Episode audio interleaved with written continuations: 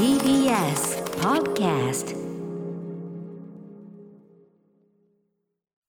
時刻は6時30分になりました。6月8日火曜日 TBS ラジオキーステーションにお送りしているアフターシックスジャンクション。はい、えー、パーソナリティの私ライムスター歌丸です。所属事務所会議室からリモート出演しております。そして TBS ラジオ第6スタジオにいらっしゃるのは？火曜パートナーの宇垣美里です、はいはいうん。ここからはカルチャー界の気になる人物動きを紹介するカルチャートークのコーナー。今夜のゲストは声優エッセイスト日本 SF 作家クラブ会長の池澤春菜さんです。リモートでのご出演です。もしもーしもしもし、はい今夜もよろしくお願いいたします。池澤さんご無沙汰しておりますよろしくお願いしますはい、よろしくお願いいたします。あの今お話はねでお電話つながっておりますがズーム画面上であのね、あの一瞬こう席を外されてこう来るのがこう壁の向こう側からわっとこう現れる感じでね なかなかな感じでしたか。かっこよかったですよ。はい。はい、池澤春菜さん、これまでもね、えーこの番組何度も、えーおすすめ小説推薦していただいております。宇垣さんからはい改めて、改めて池澤春菜さんご紹介お願いします。はい声優エッセイストで年間300冊以上の本を読む活字中毒者。著書に乙女の読書道 SF の S は素敵の S またお父様の池澤夏樹さんとの対談集全部本の話やお父様と翻訳しましたウィリアム・ブレイク無垢の歌などがあります。そして昨年の9月に第 20, 代20代日本 SF 作家クラブの会長に就任されました。はい、はい。えーということで前回ご出演3月9日。あでも結構空きましたね。そうですね。そうかそうか。もう月一ぐらいで呼んでくださって構わないんですよ。いやいやいやいやね本当ですよね。いやあの、思ったより空いてて僕もちょっと衝撃を受けました。前回ご紹介いただいたあのしゅ修道場フィデルマシリーズ本当面白かったんだよな。面白かった。なりたいフィデルマにねめちゃく、はいめちゃくちゃ本当にあのいいシリーズ教えていただいたなっていうのがね、ありました。これはフィデルマはね。はい。そう言っていただ実はですねけると何よりです。うん。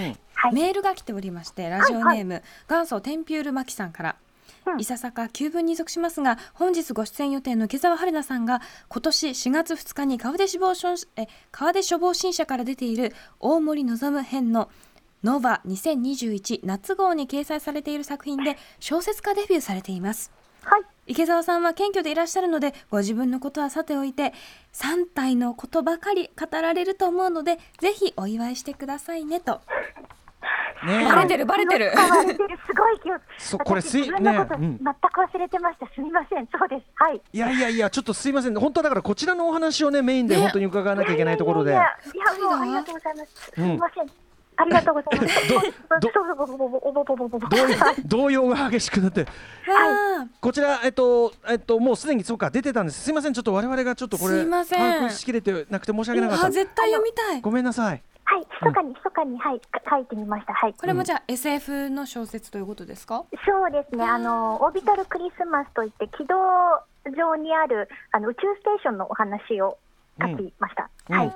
もともとは短編映画で、うん。それの、えー、とノベライズという形にあはなるほどるんですけど、はい。そうか、そうか。いかがですかその小説家としてのいやないんかもう、すごいものを読みすぎているので、ん。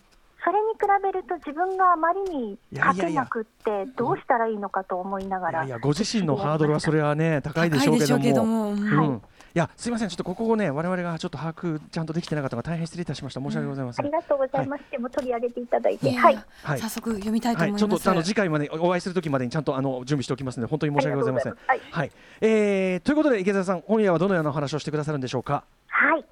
おすすめの中華圏 SF 小説を紹介しに来ました。はい、あの話ですかねやはりねよろしくお願いします。はいよ。ろしくお願いします。After Six Junction.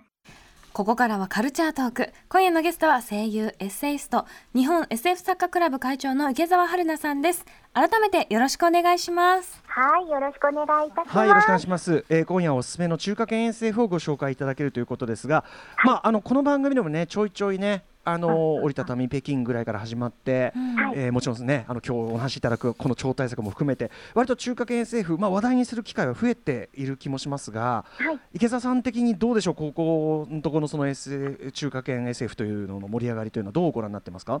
まあ、あのぶっちゃけ羨ましいですね。羨ましい、うん。はい、あの SF といって今までこう欧米圏が主流だったと思うんですけど、うんうんそこにこう新鮮な流れがはい。やってきた、でもその流れを作ったのは中国政府がこうきっちり SF を産業とするべくあの成長戦略として計画されったものなんですね。なので、今、うん。実際に北京に SF シティを建設する計画があったり、あと、うんうん。2021年末ぐらいを目安に、ん。SF をテーマにした遊園地を作ろうというのもあったりとか、まあ、だから、中国の科学に対する信頼感とか、うん。あとは未来が明るいもので、これから先発展していくんだっていうその期待、うんそういうものがベースにあって、そこから生まれた作品を、うんうん。しかも海外に向けてきちんと発信する流れができている。うんうん。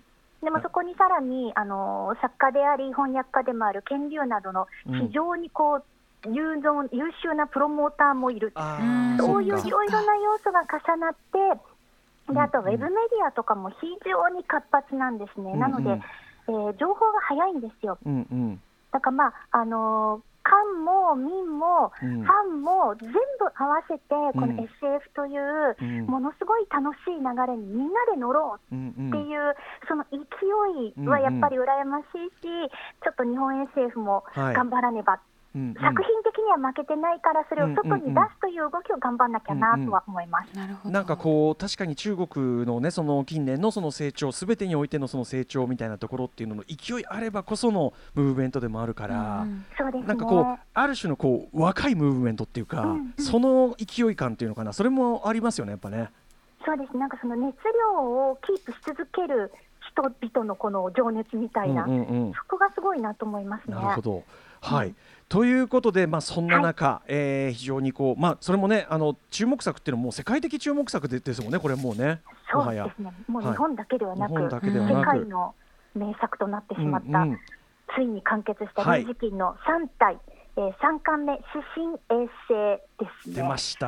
やっぱり3体ですか。はい。ね改めいやなんてですけど、これがですね、うん。あの非常に語るのが難しくって。う んいやもうこれから読む人のことを考えると、うん。あのエヴァ並みの情報規制が必要なんじゃないかな。確かに何も言えねえ状態が。まあまあでもそれだとあの私の出番がここで終わってしまうので、はい。えーできるだけその上で魅力を伝えようとするんで、あぜひ。これこれはあの2巻は皆さん読んでいるという前提でお話ししてもいいんですよ第ね。1部2部はねすでにもう刊行されて久しいことですけどね。まあそうしましょう。そうしておきましょう。はい。はい、えーですとね、えー、と第2巻の国安森林で最後で三体世界と地球の間に平和が訪れているんですよ、うんうん。つまり第2回でもう一度オチがついてる。あのーもうここで終わっていいんじゃないかみたいなそうなんあのー意見も結構あったぐらいですよね。はい、うん。でその終わり方からどうやって3巻が始まるのかっていうとなんとあの15世紀のコンスタンティノープルから始まります。お過去に一気にまた行くという。はい、うん。いやもうこっからの流れの疾走感がすごくてまず最初にえコンスタンティノープルえええっとこう頭にハテナがいっぱい点灯したまんま始まってそこからうん。なんか龍磁気にね鼻をつかまれたまんまうわーって連れて行かれる馬の気持ち。うわーそう。大変。へもうえ時間的にも距離的にも凄まじいスピードで前に前に進んでいくんですね。うんうんうん。今回主人公の一人がテイシンチェンシンという名前の女性のエンジニアなんですけど、うんうんあのーこの人がねもう本当に波乱万丈。うん。思わぬ世界まで最終的に行ってしまう、まあ、この人がねあのやたら美人だ美人だとうん。作中でも言われていて、うん。あの龍磁金の各女性ってこう儚げな美人が多いんですよ、こうっと耐えるみたいな。でもその今回、龍磁気そのチェンシンの相棒に IAA、AA っていうのが本当にあの、うん。アルファベットの A なんですけど、うん。っていう女の子が出てきて、この彼女がすごく元気で小気味よくて、うんうん。なんかいろいろなことが起こっても、うん。大丈夫です、なんとかなりますよみたいな感じで、ガンガン前に進んでいって、はい。物語をこうどんどん前に動かしてくれるので、私、この AA がお気に入りですね。なるほどね。はい。でまあ、前回、うんえーと、面壁計画っていうものがあったんですけど、うん今回もその核となる人類の計画があります。それが、えーチェンシンが発案した海底計画、つまり海底はしごですね、うんラダープロジェクトというやつです。でこの海底計画というのが私、非常に、えー印象的だな、象徴的だなと思ったんですけど、これ、アイデア自体はね、あのどういうあの計画かはちょっと言わないでおきますね。はいでも、アイデア自体は昔からあるんですよ、これを実際に取り上げた SF 作品というのもあるんです、うん作中でも、まあ、それは昔から考えられているけれども、実現は不可能だよって言って、一度否定されているんですね。でも、チェンシンはそこに今まで誰も考えつかなかったアイデアを加味して成功させてしまうんですよ。うんうん。これって中華圏 SF 自体がそうだなと思っていて、例えばアイデアだったり物語の種自体はうん。私たちがもうすでに知っているものなんです。うんうん。でもそれを真正面からエンターテインメントとしてうん。広げて広げて、で広げ切った風呂敷に全部えいやっと突っ込んでしまう。うん。もうそこが中華系 SF 的には多分新鮮な発想。でもうんうん。我々には一周回ってうんうん。懐かしくも新しい発想なんですよ。あのそもそもね3体全体がその、しはい。侵略 SF っていう、うんうん。もうもう古典そのもね大枠はそうなわけではい、ですもんねやっぱね。そうなんですよ。で、うんうん。そのイデアをもう一回正面から見つめ直して書いてみると、まだまだこんなに面白いじゃないか、こんなにうん SF にはできることがあるじゃないかっていう、なんかそこら辺その、えー、と私たちにとっては温故知新。はい。でもそれを確実に新しく思う層もいる、うんうんその両面があるっていうのが、うんうん3体が世界を世界で受けた理由の一つかもしれないなと思っていて、うんうん SF を知らない人でも、はい知っている人でもちゃんと楽しむことができる。うん。そうか。はいねえいやーだからまああの本当に大筋で言えばその三体文明っていう地球侵略があっててもうねもうなんかすごいこうなんていうのもう古典古典的枠組みそのものなわけですけど、そうですね。ね、うんそれをまあこちょっと想像を絶するところまでスケールもアイデアも広げてっていうことですもんねい。や今回あの名刺1枚の名刺サイズの紙のようなものが、えー物語の鍵を握るんですけど、本当にう。んこんな小さなものがこんな大変なことをになるのかっていう、うん名刺サイズですよ、本当に。うん。うんそこから物語の後半の広がり方が凄まじいんです。へえ。ねえ。あのもうなんかページめくるたびに、はい。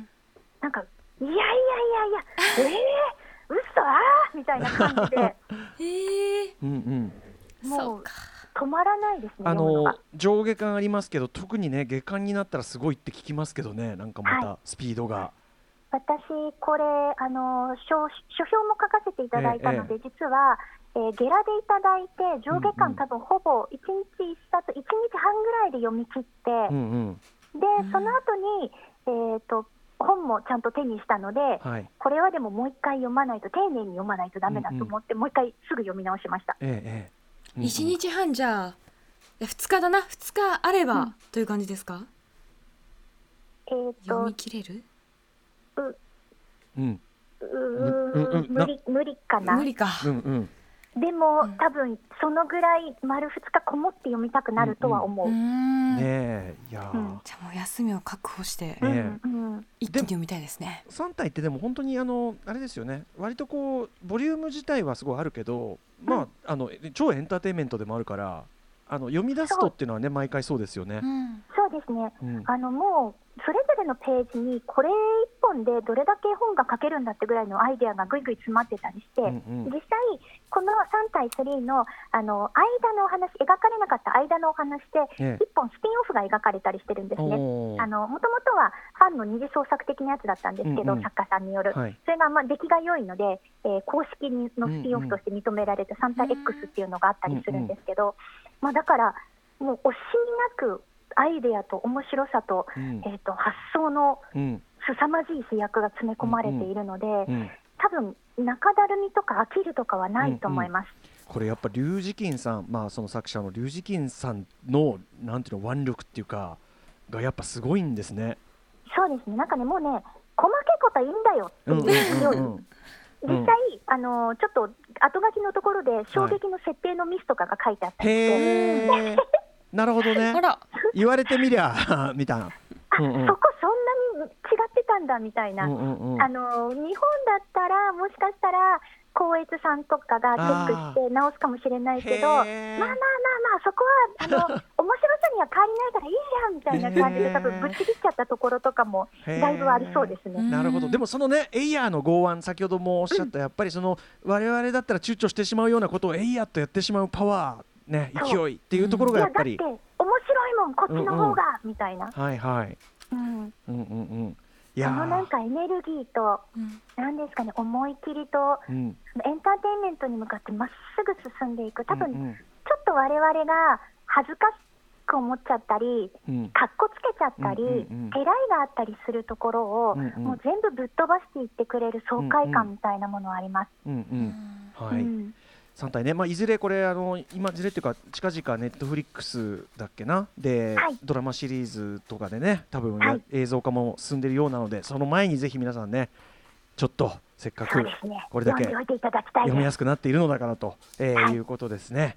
はいということでまずはご紹介いただいたのは龍磁金の3対3、えーし指針平成、えー上下巻ご紹介いただきました。はいえーもう一個ぐらいいきましょうか池澤さん。はい。はい、じゃあ、あの手早くいきます。語りすぎたので。次はですね、柴田元幸、小島啓太編集へ翻訳の中国、アメリカ謎 SF。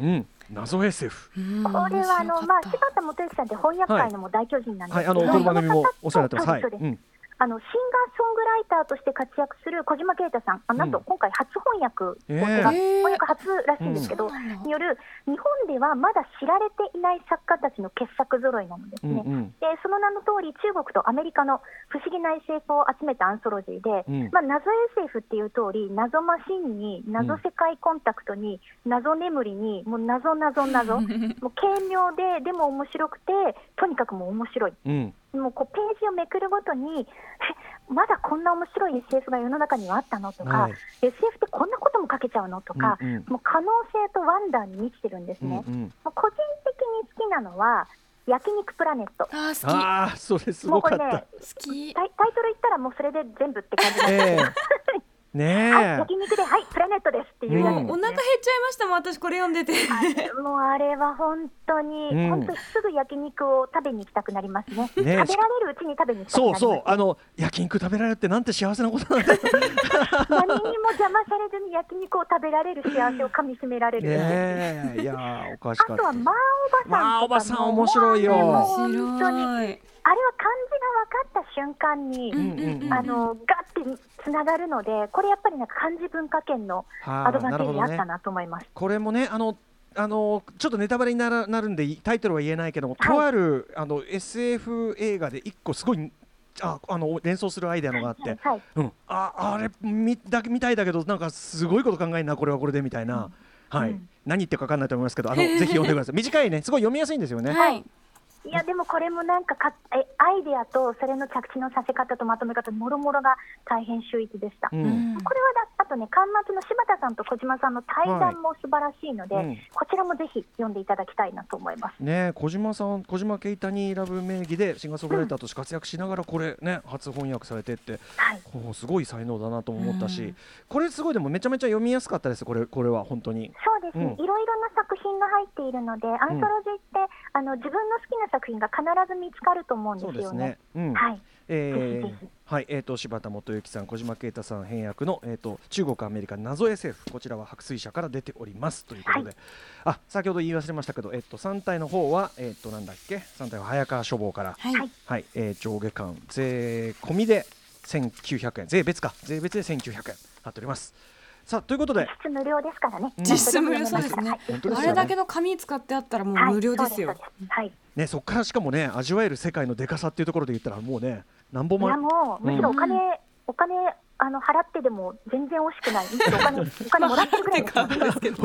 僕が言うあのお金もらってるも同然ってやつ。はい、うん。さあということで池澤さん最後のお知らせごとお願いします。はい、えーとですね、今年実はもう何冊か本が出せることになりました。うんうんまだちょっと詳細が言えないのですが、えー他にもあの声のお仕事もね頑張りますし、会長としてもこう日本 SF を世界に広げなきゃいけないので、えー頑張りますし、あとなおかつこうして面白い SF を皆様にご紹介できるように読む方も頑張りたいと思います。あ一応もう頑張る。ねあのありがとうございます。いつも本当にその果ての、あのえりえりすぐりのねご紹介をいただいてありがとうございます。はい、はい。つまりこちらこそありがとうございます。ちょっとね今回あの間が空きすぎたんでちょっともうちょっと早めにお願いしますんでちょっともおうちょっとあの。中華圏政府のことも語りたいので、ぜひそうですよね。あの長い時間を取っていただいてお確世話になりたいと思います。中国 SF 特集もあるかもしれないですね。中華中華圏の。中華圏 SF で実はちょっと近々ねその日本、日本のその作り手さんとも関係するとある作品もあって、そっちの方の話もあるんで、何の話いや言いますけど剣竜のアークですけど、うん。はい。うん。これの話なんかもあったりするんで、はい。これもね、ちょっとね、